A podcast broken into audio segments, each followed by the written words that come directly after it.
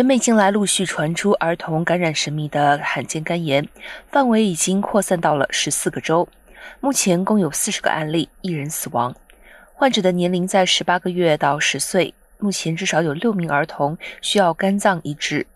科学家还在调查感染的原因。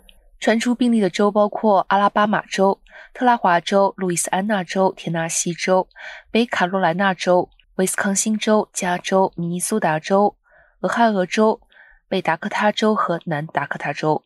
纽约州、伊利诺伊州、乔治亚州当局则在称，他们正在调查疑似的病例。